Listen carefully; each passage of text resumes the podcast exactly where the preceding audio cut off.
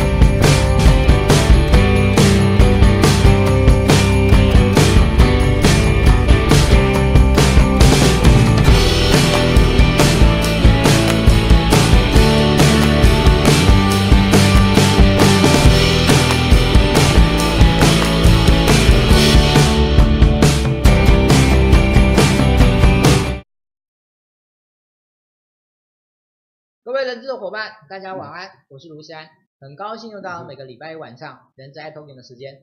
人资 i Talking 呢是由人资小周末所直播的呃直播节目。那为什么小周末要直播这样的一个直播节目呢？呃，因为虽然因为经营小周末的关系呢，有很多的机会认识很多的高手，认识很多的老师。那我常常会觉得，每一次听到他们讲很棒的事情的时候呢，我就希望能够分享给大家。啊，这件事情呢，拜科技之赐，我们现在总算可以做到这件事情了。所以呢，从一年多开始以前呢，我们呃每个礼拜的晚上带来很棒的直播，很棒的老师，很棒的主题给大家。那今天呢，算是我们这一个直播的系列里面一个比较特别的系列，称作叫讲师橱窗。那这讲师橱窗的目的是什么？是希望呢，能够把很多很棒的老师以及他们很棒的一些主题呢，分享给我们所有 HR 的伙伴。那我们今天邀请到的老师是谁呢？邀请到的是大家也许都很知道的林怡景老师。OK，林怡景老师，我们待会会请他入镜来跟大家做一个聊。那为什么我们这一次呢？呃，邀请林怡景老师呢？因为我这一次请他谈一个他非常擅长的主题，叫做谈判力。好，那为什么要请大家来听这个谈判力呢？呃，虽然自己一直有个很深的感觉，就是呢，我觉得大家对谈判这个主题呢，一定不陌生。可是呢，其实我们常常呢，就是只知其一，不知其二，只知其然，不知其所以然。啊，其实呃，在谈判力的培养以及它内涵部分，我想很多人其实并不真的是那么了解。其实我自己也可能也不算真的很了解。所以我们今天呢有这个机会邀请到林义景老师来跟大家谈谈判力这个主题，希望给大家一些很在谈判这件事情上面一些很不错的帮助。好，我们现在呢正式的欢迎林义景老师。好，大家好，嗯，好，我是林怡景，很高兴哈。阿布，我久等时啊哈，很高兴在网络上跟大家见面。哦，我刚刚以为那个老师在开玩笑，因为我本来讲说那个 今天玩轻松一点，哎，人毛起妈妈开戏啊啦，哦，我太弱啊。好，呃，要这平常老师可以这么放得开哈。那我们今天虽然谈的是一个严肃的主题呢，但是我相信我们还是可以把这个主题呢谈得非常的轻松有趣。好，那老师，我想可能呃有些人可能很了解你，可能有些人并不了，并不那个可能没有没有机会接触到你，okay, 所以我想还是简单的请老师呢跟大家介绍一下您。对，好。那我想很简单的先介绍一下我的学习的过程。我大学念的是机械，哈，后来念的是 MBA。那我对这两个训练对我的帮助都非常大。但是我一直有很深的感觉，就是机械哈工程学的都是能不能，但是 MBA 谈的都是划不划算啊。所以谈判也是类似这样的概念啊。其实很多人生的事情都不是能不能，而是划不划算啊。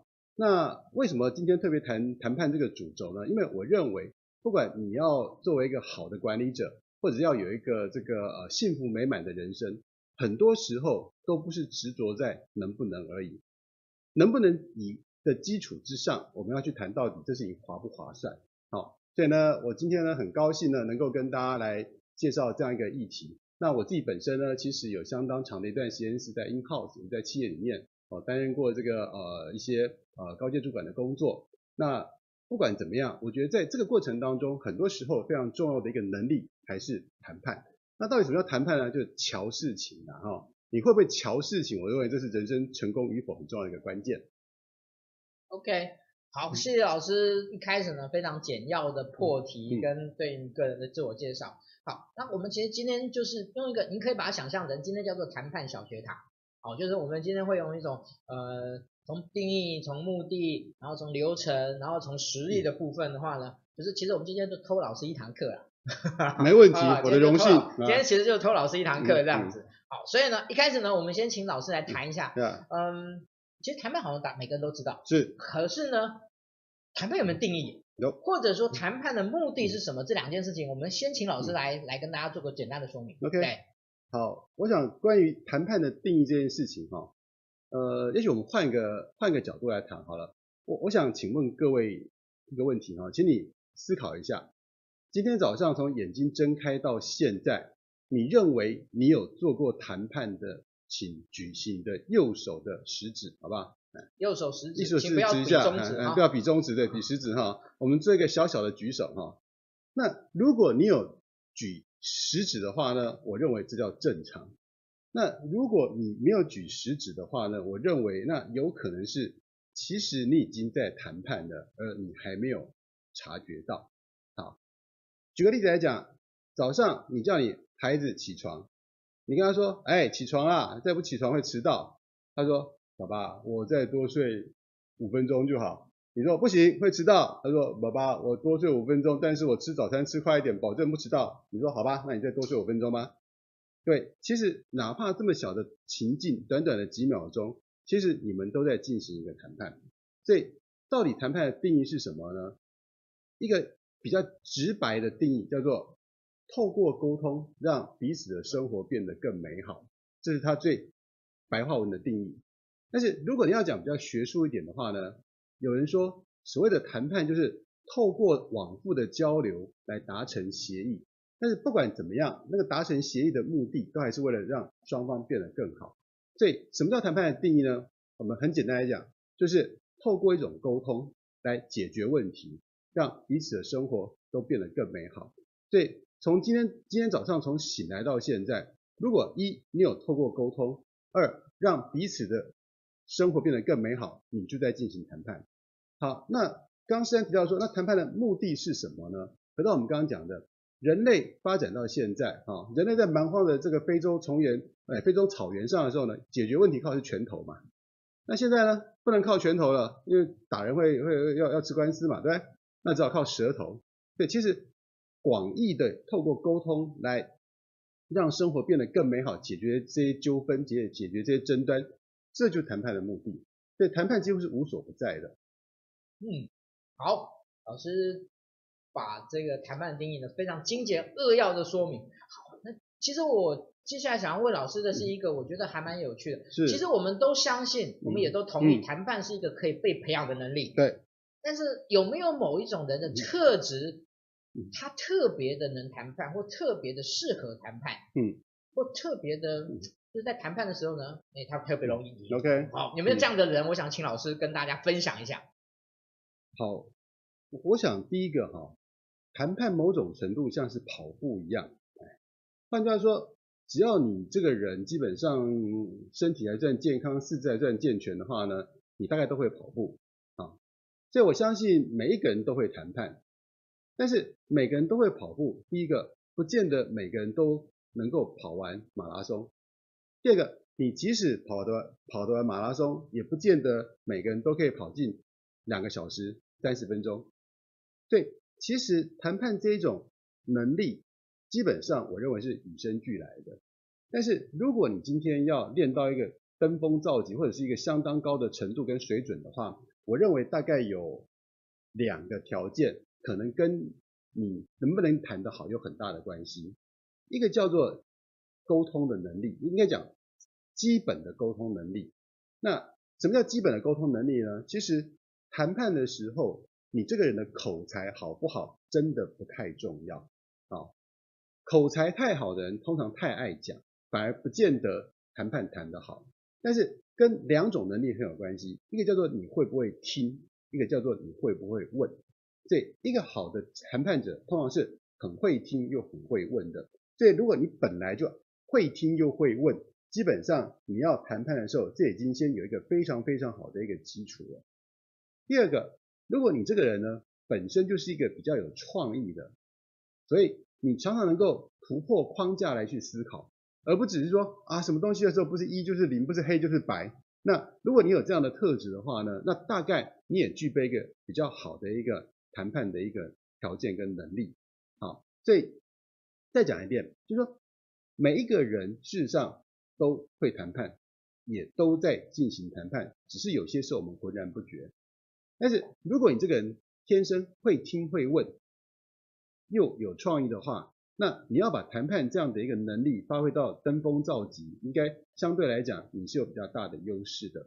但如果这方面比较欠缺的话，怎么办呢？没有关系。第一个，这两个基本能力就像我们的核心肌群一样，或者是我们的这个大腿的肌肉一样。我们知道，你要跑步跑得好的话呢，有时候要练核心肌群，又要练特定的部位的肌肉，有有时候要做重量训练。但是你把这些东西做好之后呢，你最后的整个表现就是你的马拉松会跑得非常好，跑步跑得非常快。啊，所以呢，回到诗安刚刚的问题，如果你要把谈判做得好的话，除了谈判本身的能力之外，刚刚那两个听跟问，还有创意思考的能力，其实都是非常重要的。是，OK。所以从老师刚才的说明上面来讲。其实谈判力某一种程度而言是一个比较更上层的能力，嗯，它下面有一些一些更基础的能力，是，如果它营建的好的话呢，对，啊、呃，才会有。所以特质呢，有没有从有没有从特质的部分来来来对于谈判这件事情有一些比较重大的影响？你说特质是指人人个性方面，个性的部分。好，我我想哈、哦，一个好的谈判者，他大概有两种特质啊，至少两种特质，一种就是他永远认为。事情是有可能更好的。那讲的白直白一点，就是他是比较乐观的啊，他不会觉得说啊，事情就是这样子啊，就没解了。他永远觉得嗯，有没有可能更好呢？那因为有这样的一个特质，永远期待或者永远相信有没有机会更好，所以呢，他才会去谈，他才会去花力气去找出 better solution。OK，这是第一个。第二个，回到我们刚刚讲的。这个人的特质呢，大概是比较不是那个拘泥在某些固定的观念的啊。就一个好的谈判者呢，他的特质就是他比较 open-minded，他愿意接受很多新的概念、新的事物，他不会觉得说啊，世世界就一定是这样运运作，没有什么其他可能性啊。对，如果你是这具备这两种特质的话，大概你就比较会会容易谈得好。嗯。好，呃。谢谢老师的回答哦。我刚才一直那个忘了做两件很重要的事情，第一个就是请大家帮忙分享啊，所以你今天呃分享的目的呢，其实也许他现在没有空听，没有空看，但是因为您的分享呢，他会接触到。他会找到合适的时间来听这个主题，这是一定要的，对，哦、这是很重要的一件事情。嗯、我想大家就会看到，呃，今天很棒的这样的一个分享。嗯、那另外呢，如果说今天你有什么样的疑问，嗯、想要呢当场呢，呃，先用这个机会来问问怡静老师的话，嗯、也欢迎呢您那个马上提出来，好，我们一定会的。那您的问题呢为优先，好，来请老师的回复。啊，请打空八空空空空空空空。哦，对，好，那个。我突然不知道怎么接了，OK，哎，因为我脑袋里面就一直想，一直跑出那个那个纳豆的那个那个那个十八铜人。好，呃，接下来呢，其实我觉得还蛮重要的。那在这这么短的时间之内，要叫老师来回答这个问题，我觉得那个挑战还挺大的。没问题，我们尽量。呃，谈判的基本架构跟流程，有没有可不可以用这个机会来跟大家谈一下？哦，我想跟请老请老师帮个忙，这样子。好。呃，这个地方呢，我还蛮以为傲的哈，就是事实上我整理出一个公式啊。那我刚刚讲过，我大学念的是机械哈，叫它机械系的。那因为受过工程训练嘛哈，所以我很习惯用一些方程式来描述一些现象哈。那谈判这件事情呢，我把它用一个函数啊来做一个总结。那各位，如你现在，抱歉，我们现在没有没有白板可以直接写函数哈，不过没关系，我想你大概脑袋里面呢会出现一个东西叫做 function，对不对？就是 y 等于 function of x，对不对？啊，各位不知道还记不记得？不记得的话，现在 Google 一下哈。总言之呢，x 叫做自变数，y 呢叫做因变数，f 叫做函数。换句话说，y 就是你谈判要达到的结果，f 就是我们在谈判的时候，必须依循的一些人性或者是逻辑。那么 X 呢，就是影响谈判结果的变数。对，我们在谈判的时候，其实有三个重点。第一个重点是，你要想清楚你到底要的是什么。其实在我呃上过那么多课，甚至辅导过那么多客户的里面，我发现有一个非常重要的关键是，很多人在谈判的时候根本不知道自己要什么。这，如果你连自己要的到底要的是什么都没搞清楚的话，这个谈判不可能谈得好。所以回到自然自然刚的问题，第一个就是你要先想清楚你到底要的是什么，这是谈判的架构的第一步。第二个，谈判有很多我们叫做函数，这个函数呢包含两大块，一个叫做人性，所以你对人性要有基本的了解。再过来有些逻辑，这两块弄清楚之后呢，你对谈判的这些因果律，你就会变得比较清楚。那第三块呢，叫做影响谈判结果的变数。那这个地方呢，我想今天大概没有办法讲得非常清楚，但是我可以举几个例子啊。比方说，第一个，人是一个很重要的因素。你找谁去谈，跟跟谁谈，这个你要先搞清楚。第二个，谈判的过程当中，你有什么附加的价值，或者我们俗称叫做谈判的筹码。这东西你要弄清楚。第三个呢，谈判到底有哪些议题可以放进来？好，你把这些变数掌握好，然后了解谈判的这些因果律，再过来想清楚你到底要的是什么。那你在整个谈判的时候，你用这个架构就可以很容易的去分析说，这个谈判到底该怎么准备，怎么去架构、去计划，才会谈得比较好。好，那这个部分呢，呃。说要讲得清楚的话，真的要花比较多的时间，恐怕今天没有办法。好，再再讲一遍，第一个想清楚你要什么，第二个了解谈判的一些因果关系，第三个去掌握影响结果的一些谈判的变数啊。所以你只要把这三件事情弄清楚的话呢，你要把谈判谈的谈好，应该就机会大很多。OK，嗯嗯，谢谢老师这么精简扼要。其实我刚才之前在。你这个提纲的时候，我当我那时候就想说，嗯，这一题，呃，老师要怎么样那个去芜存菁，真的是不太容易的事情，这样子。好，接下来呢是我自己很想要问的一个问题，就是，嗯，其实我们可能都会认为，在谈判的过程中都是处在一种非常高度理性的状态下，可是呢，其实我自己有一种很深的感觉是，其实我觉得在谈判的过程中，感性这个层面其实也还蛮重要的。我想想要请问老师的是，如果感性跟理性是谈判的过程中都必须要并存的，嗯，这件事情要怎么拿捏？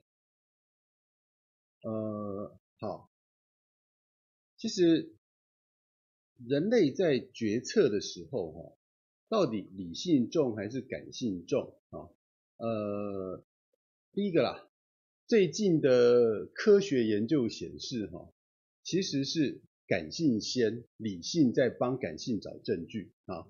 那这是我最近读到的一篇文章哈，那这个细节先不谈哈，呃，但是我要强调一件事情，就是说谈判的时候呢，除了感性之外，呃，sorry，说理性之外，感性其实是非常重要的。好，那这个感性有可以可以分成两种类型，一种叫做纯粹是诉诸于情感的，啊，比方说，呃，用一种叫做呃。情绪的诉求啊，哀求啊，或者是一种比较呃恐惧啊，这个其实都算是一种情绪。但是另外一种的感性呢，是你根本没有意识到，根本没有意识到的感性。那这个地方呢，呃，如果你要我举几个例子的话哈，我想呃，如果我没有记错的话，应该是二零零。哎，哪一年呐、啊？总言之，就是那个彭兰彭兰教授曾经翻译了一本书，叫做《快思慢想》啊。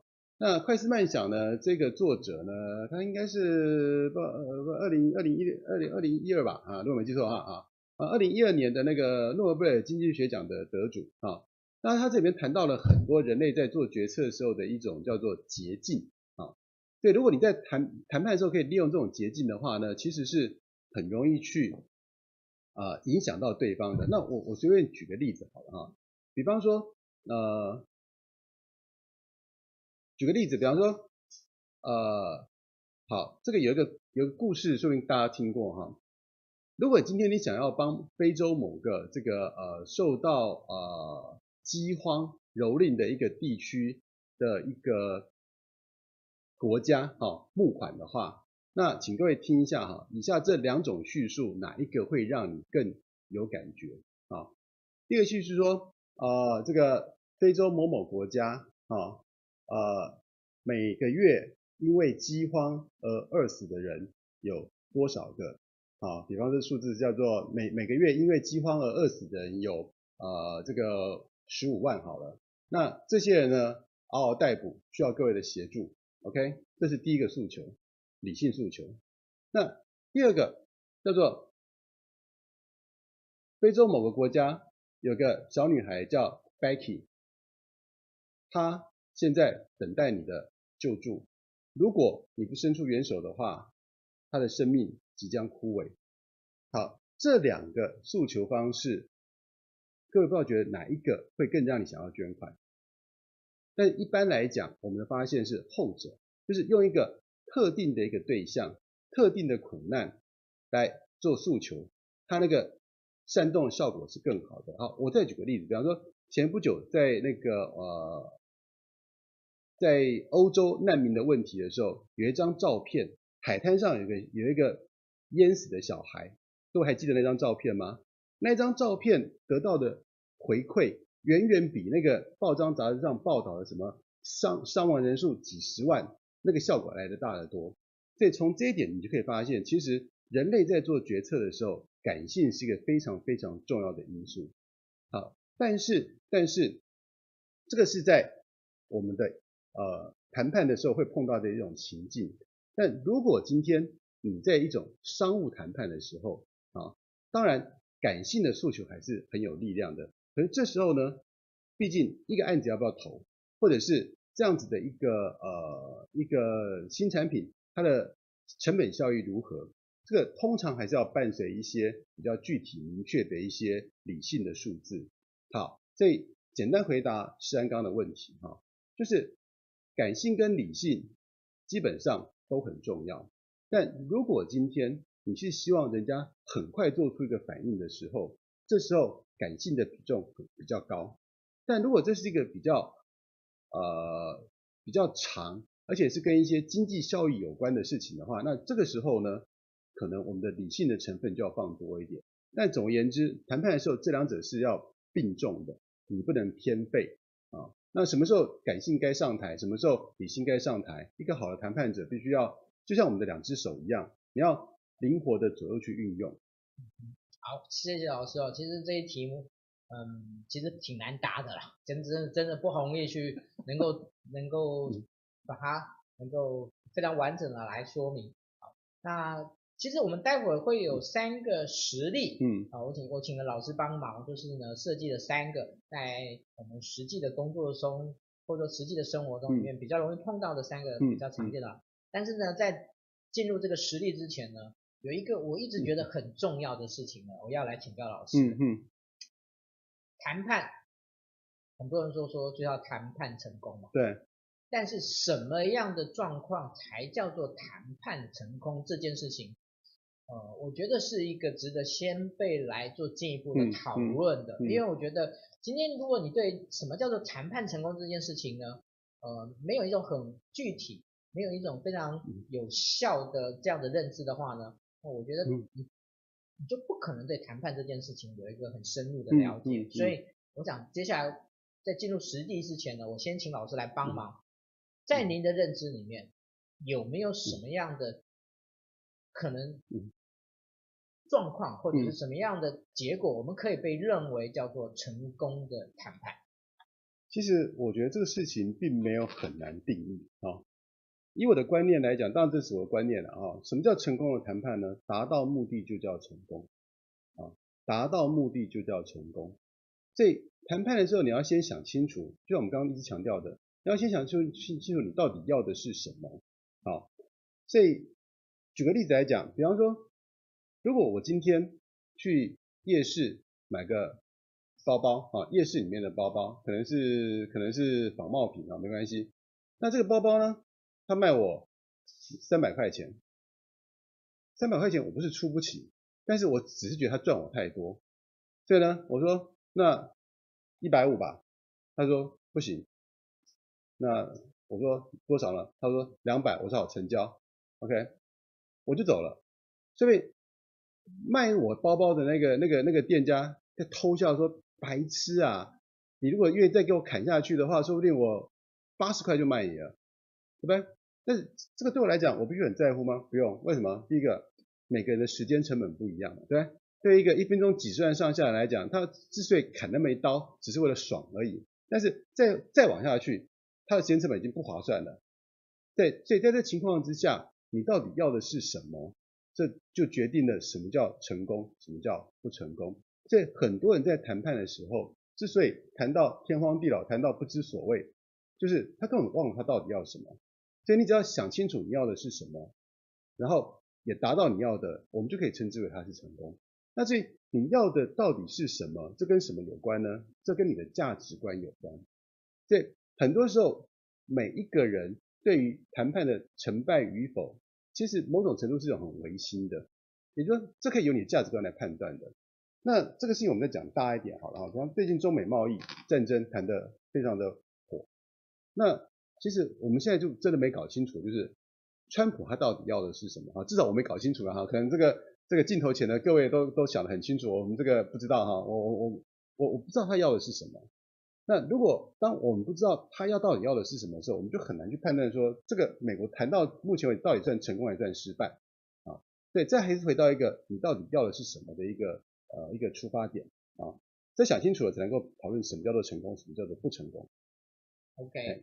好，呃，谢谢老师哦。我觉得对成功谈判这件事情呢，呃，我觉得有有时候很多人会有一些迷失。嗯。那我其实想要再进一步问呢，老师是说，是呃，谈判成功这件事情有相对性的吗？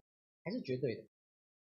因为老师刚才是说有没有达到目的？嗯、对。但是我觉得达到目的这也也有一种相对跟绝对的这种可能性的存在。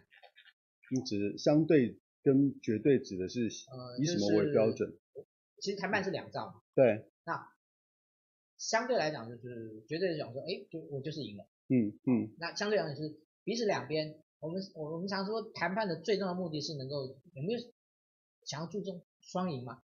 对。哦，现在很多人都会说谈判的目的是要双赢。对。那双赢这件事情是可能的吗？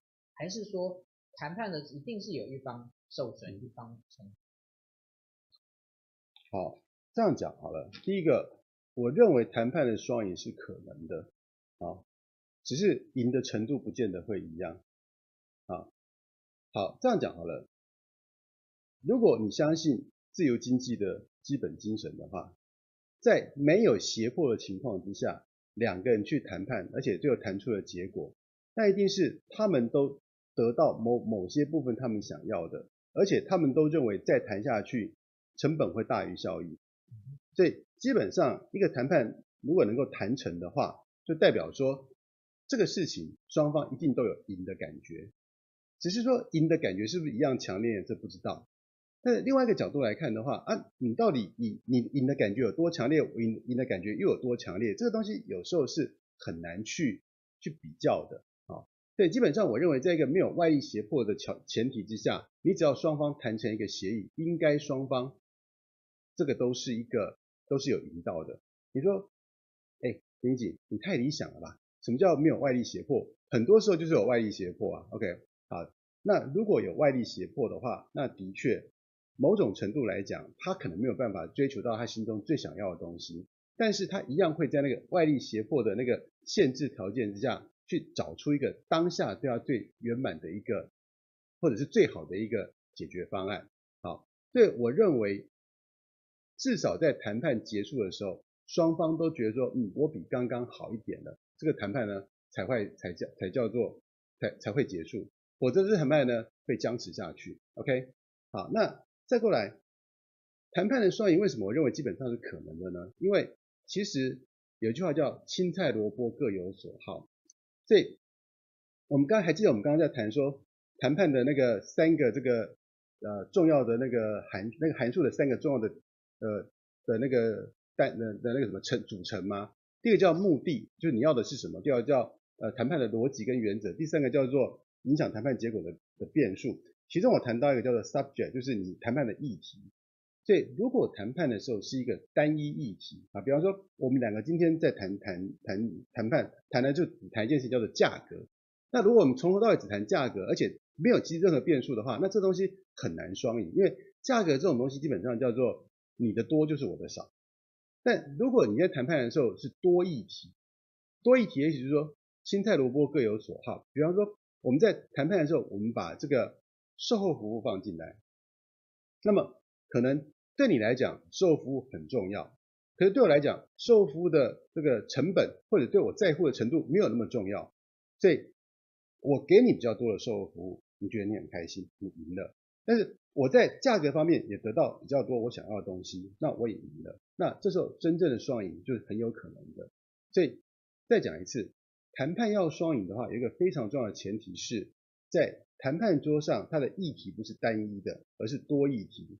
只要多议题摆在桌上的时候，因为每一个人对每个议题的那个呃在乎跟重视的程度不一样，那透过这样多议题的交换，很可能就可以达到真正的双赢。好，谢谢老师哦。那个我问了一个可能在让老师呢呃比较不容易回答，但是我觉得老师真的回答的还蛮，我想大家听了应该还蛮受用的。好，接下来我们就谈三个我们呃请老师呢分享的一个三个实例。那这实例呢，第一个呢叫做员工加薪。嗯，什么加什么意思？就是今天如果你是一个员工，哦，我想 HR 可能呃我们也还是员工。嗯，就是当我们想要去争取加薪这件事情的时候，我们怎么样跟我们的老板谈判？哈，我想这一这一这个部分应该之后应该会被那个剪出来呢，到那个特别去分散这样子啊，因为 每个人都很受用这样子。来，老师。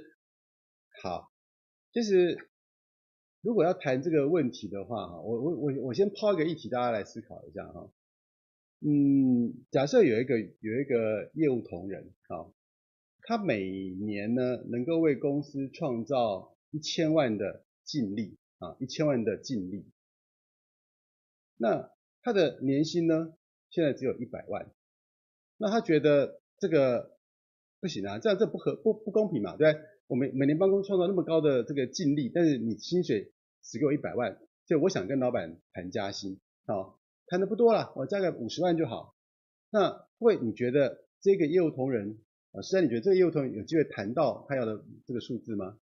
他帮公司创造了一千万，的净利，嗯，哦，不是营收是净利哦，他厉害哦。但是他的薪水现在只有年薪只有一百万，他觉得不公平嘛，所以你应该给我一百五十万。那你觉得他有机会谈到吗？增加有可能，增加多少这件事情就还蛮有趣的。啊，那你觉得增加一定做谈，一定会谈得到，是不是？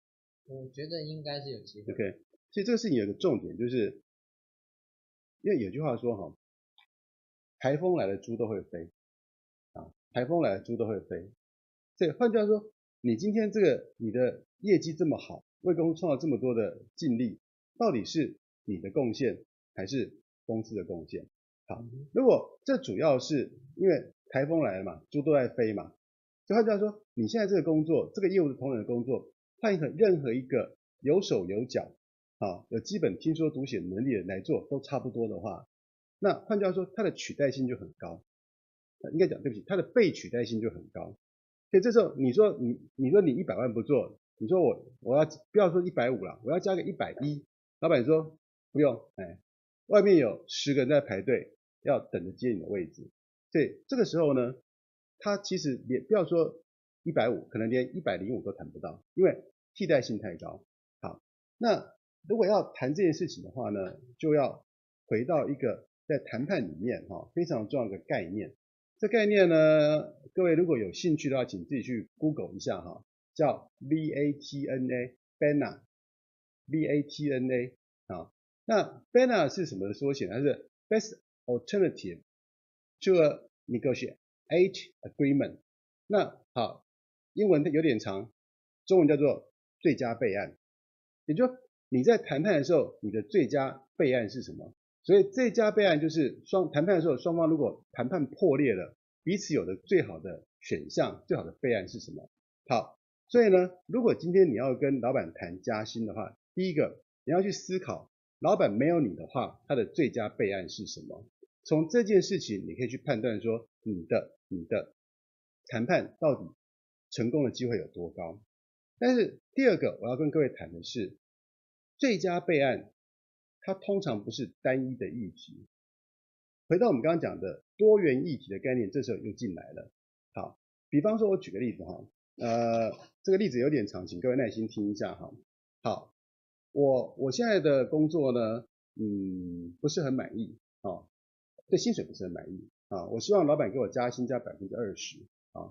可是，然后因为我我本身的技能呢还算值钱，所以在市场上呢有 A、B、C 三家公司。都给我 offer，都希望我去工作，但是没有一家给的这个条件呢，超过调薪百分之二十。好，我再讲一遍，我希望跟原公司谈加薪百分之二十，但是呢，原公司不答应。那另外有 A、B、C 三家公司也要请我去工作，但是呢，调薪幅度也没有到百分之二十。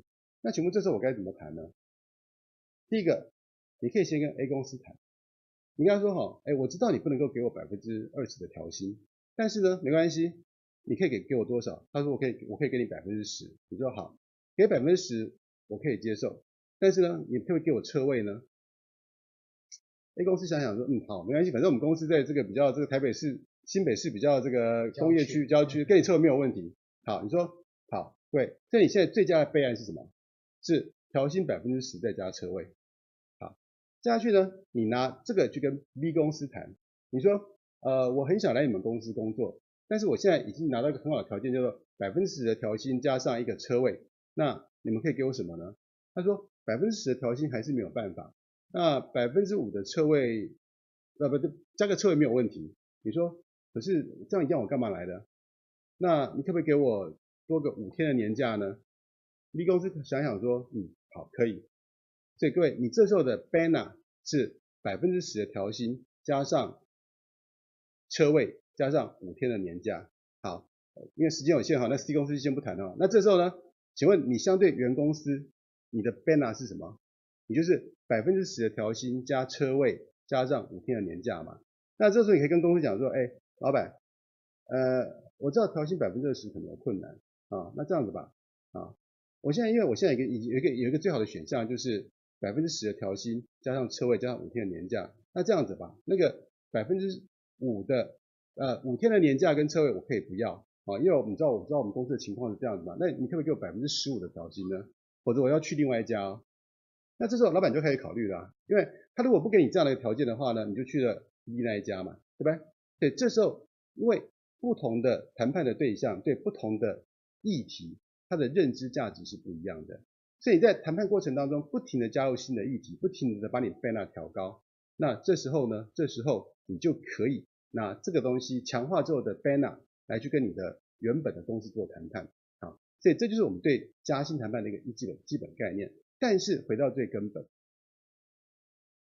你的 banner 到底是什么？如果你今天说，诶，外面也没有 A 公司要我，也没有 B 公司要我，也没有 C 公司要我的话，那对不起，你的谈判的这个筹码真的会低很多。但是你一样可以跟原公司谈一个 better 的 solution。比方说，老板，我我知道你现在哈要要调要要调薪。调二十有困难，那没关系，那我调个十就好。老板说不行，十还是有困难。你说好，那老板，那我调个八就好。但是呢，你可不可以让我一个礼拜有半天在在家工作？所以老板这时候会愿意接受啊，说不定。那如果半天在家工作是你在乎的事情，那对你来讲还是比没谈来的好。那或者老板这时候觉得，嗯，好了，那个调薪百分之八有问，有百百分之八有问题。但是在家工作我可以接受，啊，那我给你一天好了，一天可以在家工作，那说不定这也是你想要的。所以总而言之，在透过谈判的时候，不同的议题的交换，你可以让我们的彼此赢的这样子的感觉跟赢的几率都大幅提高。好，谢谢老师。好，我们因为我后面还有两个题目啊，所以呢，我们待会可能速度会加快一点，我想先跟大家说明一下。接下来我们要谈的是呢，业务价格的谈判。哦，我想其实大家。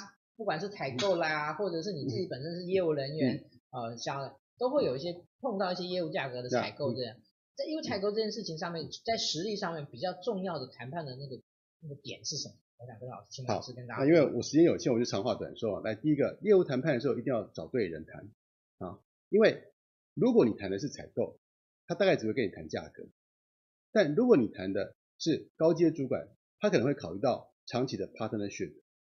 而且，如果你谈的只是采购，而且是比较基层的采购同仁的话，他大概他的 KPI 就是只有价格。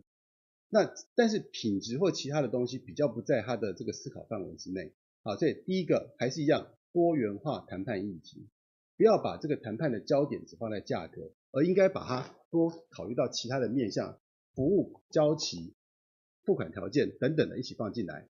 第二个，你要找到对的人谈，因为你刚刚放进来谈的那些议题，说不定。采购是不在乎的，但是说不定客户端的某个人他就很在乎。举个例子来讲，买车的时候，买车买车的时候，其实基本上我对车的颜色不在乎，但是我们家的老婆可能对车的颜色非常在乎。那这时候你能不能够找到在客户端的那个决策圈里面的某个人，他刚好在乎某个你手上有的一个条件，这就会影响到谈判的结果。好，所以结论一，找到对的人。二，把你手上有的那些除了价格之外的那些呃品那些呃项目，跟懂这个品相价值的人去做好好的讨论。OK，谢谢老师。好，最后一个实例呢是有关于客数争取。那好，就是我我我们自己啦，就是我们我们不是从客服的角度，而是说今天你是一个客人，对，今天呢发生了一些不太愉快的事情。你想要去争取一个客数的时候，嗯、要怎么样呢？因为有些人其实发了脾气，可是其实他想要争取到的东西，其实还是没有争取到。对对、哦，我想除了发脾气以外呢，嗯、怎么样才能去争取到你应有的权益这件事情呢？哎、嗯，请老师来跟大家教导教大家一下。好，这个问题很多种啊、呃，情况很多种哈，但是我想基本上还是回到最根本，你到底要的是什么？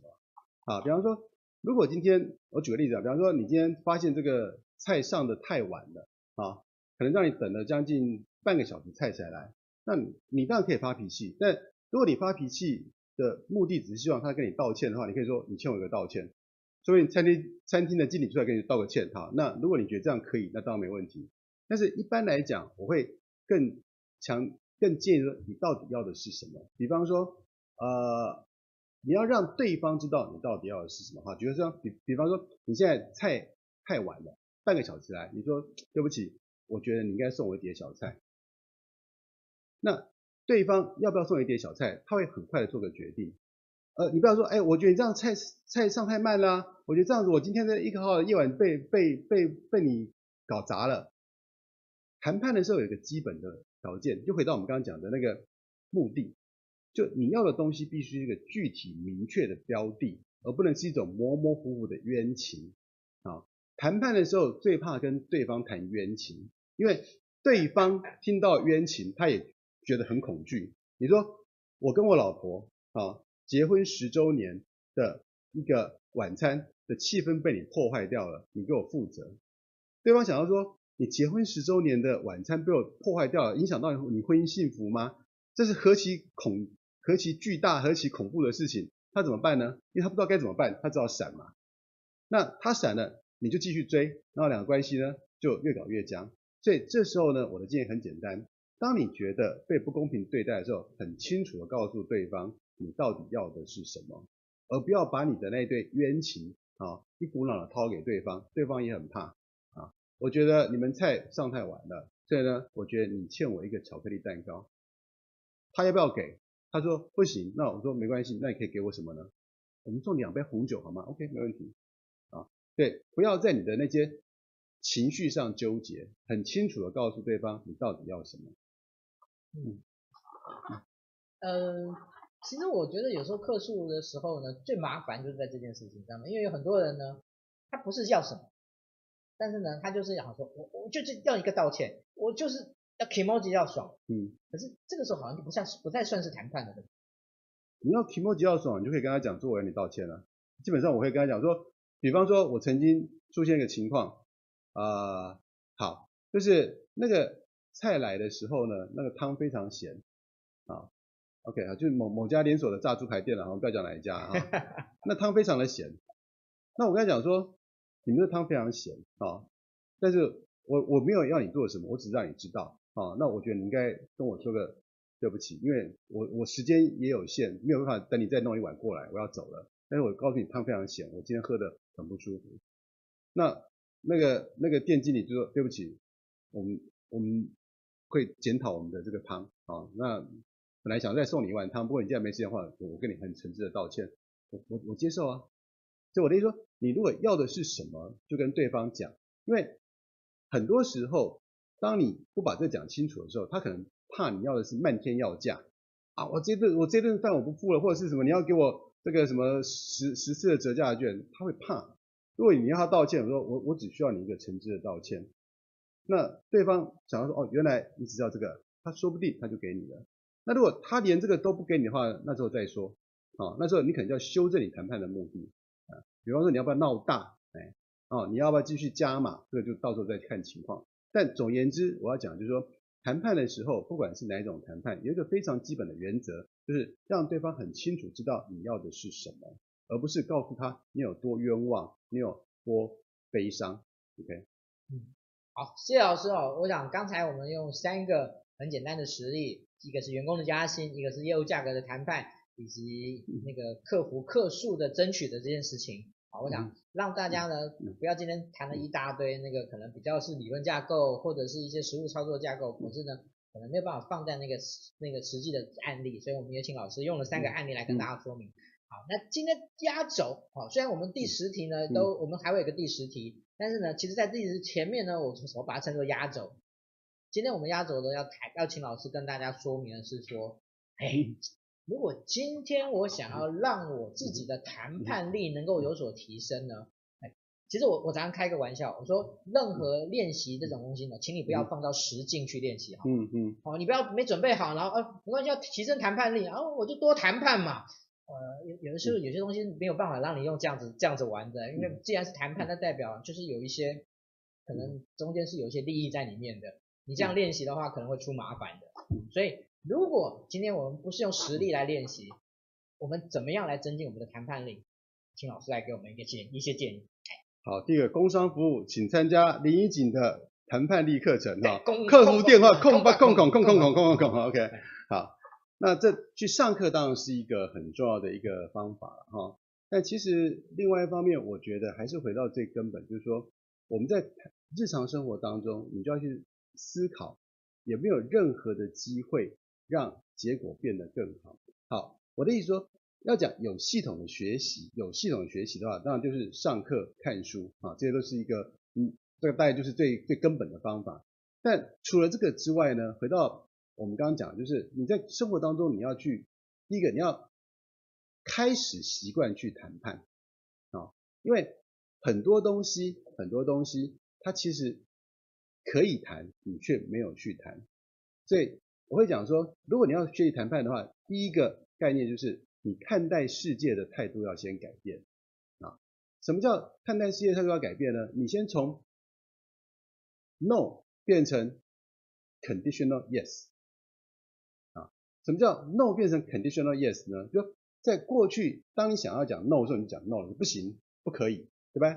但是如果你今天开始愿意讲 conditional yes，也就是 if，用如果这个变成思考的起点的话，啊，不管碰到什么情况下，哎，如果怎么样会不会更好？如果怎么样会不会更好？当你习惯用这种态度的时候，那你会看到很不一样的风景。好，所以这是学习谈判一个非常重要的心态转变。那当然，我还是要再强调一点，因为谈判这种东西，它毕竟是一种，它有它的体系，它是一种技能。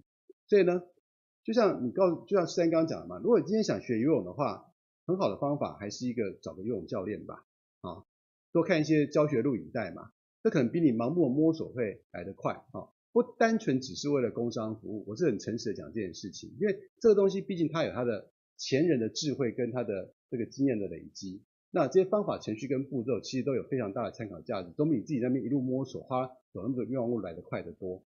好，所以再讲一遍，第一个本来就很多系统的课程跟书籍，这个真的强烈建议各位花时间去研究，我认为那是一个非常好的投资。那第二个呢，就是心态要先转变，从 no 变成一种 conditional yes。或者是 if 这样的心态，那这个心态一转，你会看到很多事情实际上都有机会让它变得更好。OK，嗯，好，谢谢老师哦。我想在最后呢，我们要要寻往例来问大问老师一个问题，就是、嗯嗯、呃，谈判力对知识工作者最大的价值是什么？请老师用很简短的方式来跟大家说明。OK，好，我想简单来讲，你的工作如果跟谈判关系越大，被机器取代的机会就越小。你的工作如果跟谈判的关联越小，你被机器取代的机会就越大。因为谈判最后牵涉到的是价值观，而我们的机器到目前为止，在可预见的未来，无法处理价值观的事情。对，其实现在也可以请各位的食指再动一下。你，请你回想一下你的工作，如果你的工作，啊，跟谈判相关的部分超过百分之五十的话，请举你的食指啊，你举一下，好不好？哎，那我要恭喜你，你被机器取代的可能性是低的。但是如果你的工作啊跟谈判相关的比率比较低，不到百分之五十的话，那你真的要有点心理准备，因为 AI 很快会追上来，表示你的工作跟价值观的判断、跟成本的分析这种比较无关。那这时候，机器取代你的可能性是高的。好，所以最后再回回应刚刚施案的问题，谈判力对知识工作者最大的价值是什么？谈判力会提高知识工作者不被机器取代的可能性。嗯，谢谢老师。呃，在我要做那个最后的 ending 之前呢，我们收到了一个问题。嗯，好，这个问题呢是我们的那个那个我们的直播的铁粉呢那个。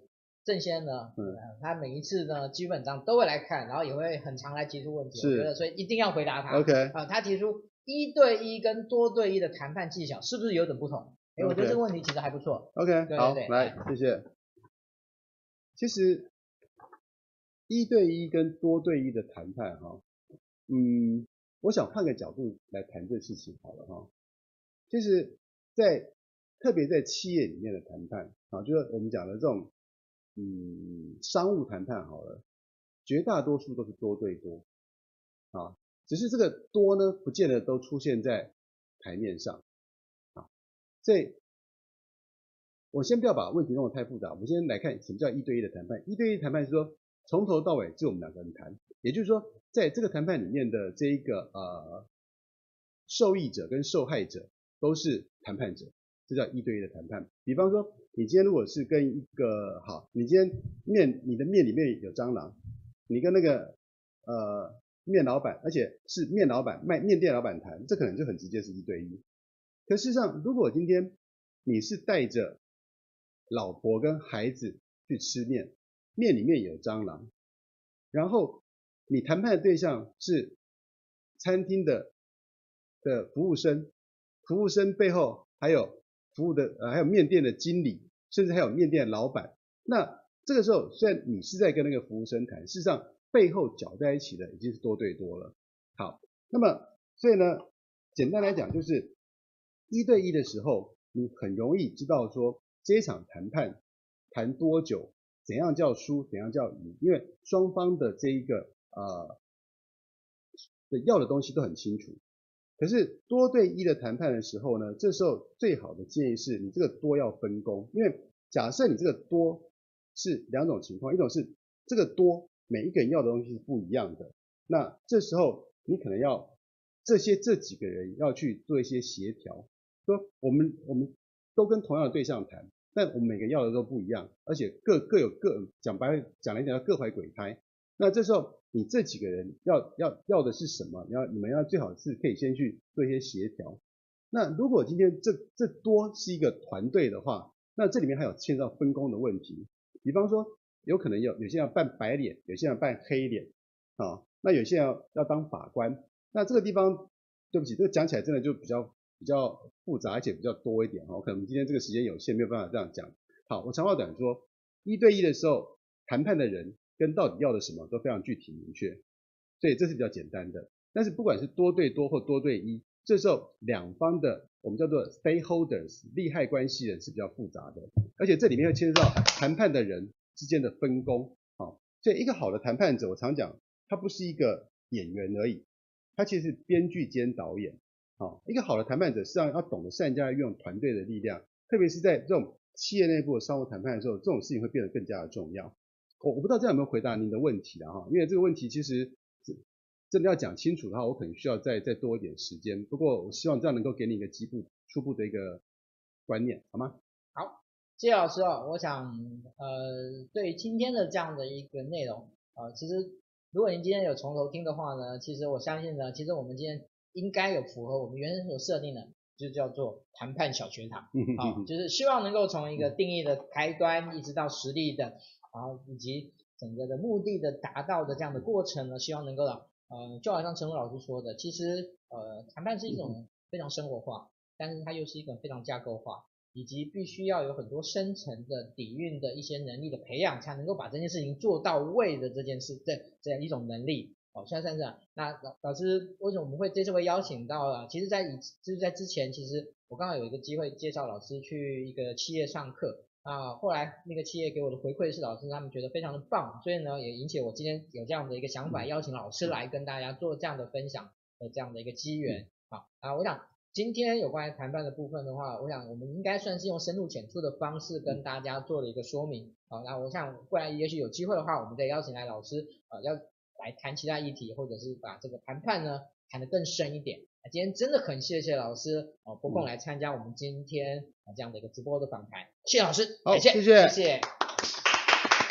好，啊，后面的部分的话呢，就是我的报告的时间。好，那嗯。现在已经是月底了哈，基本上在月底的时候呢，我们大概很多的活动呢，已经都该陆陆续续都结束了。那新的活动呢，会慢慢再慢慢再出来，好，当然也有一些已经就出来，所以呃，跟大家报告一下，呃，就是在这个月呃这这个礼拜的部分的话呢，在礼拜五的是我们这个月的压轴，我们邀请到的是我们的呃庄才安老师，我想你可能很多人不知道他，但是呢，基本上他在台湾有关于那个评鉴中心，他绝对是。我们非常大的一个大前辈啊，他现在已经退休了。那这一次呢，我们用了这些特别的关系呢，邀请他来做这样的一个分享，而且我们预先的收集了非常多的问题，请他当场来做这个 Q&A 的部分哦。好，所以呢，我印象中好像还剩下一个还两个哈，这所以现在呢讲这件事情呢，一定会让很多人骂这样子。你是一起你是冲下，你起码存几个人，然后再再再来再来再来再来再来讲。对，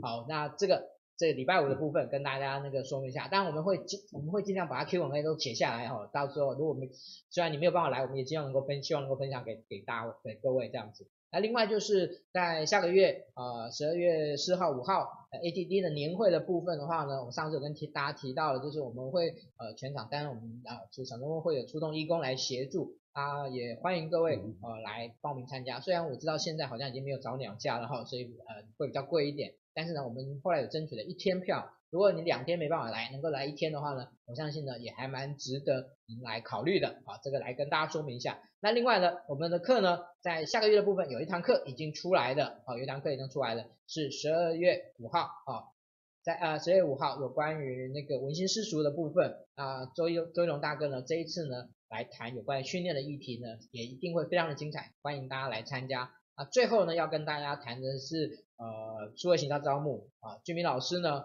他在十二月十五号呢，新竹呢年终压轴场啊，如果说您呃想要来参与数位行销招募这个课程的话呢，在今年在新竹这个部分呢，我们还有一场的机会啊，欢迎您跟我们一起来学习。好，那。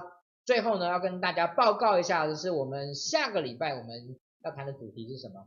我们下个礼拜要谈的主题还蛮特别的，要谈的是有关于国外的人才引进的这个议题啊，这个问题的探索。那我想这几年呢，呃，人才外流的一个议题很好，可是呢，其实现在大家更焦点是什么？人才的引进呢？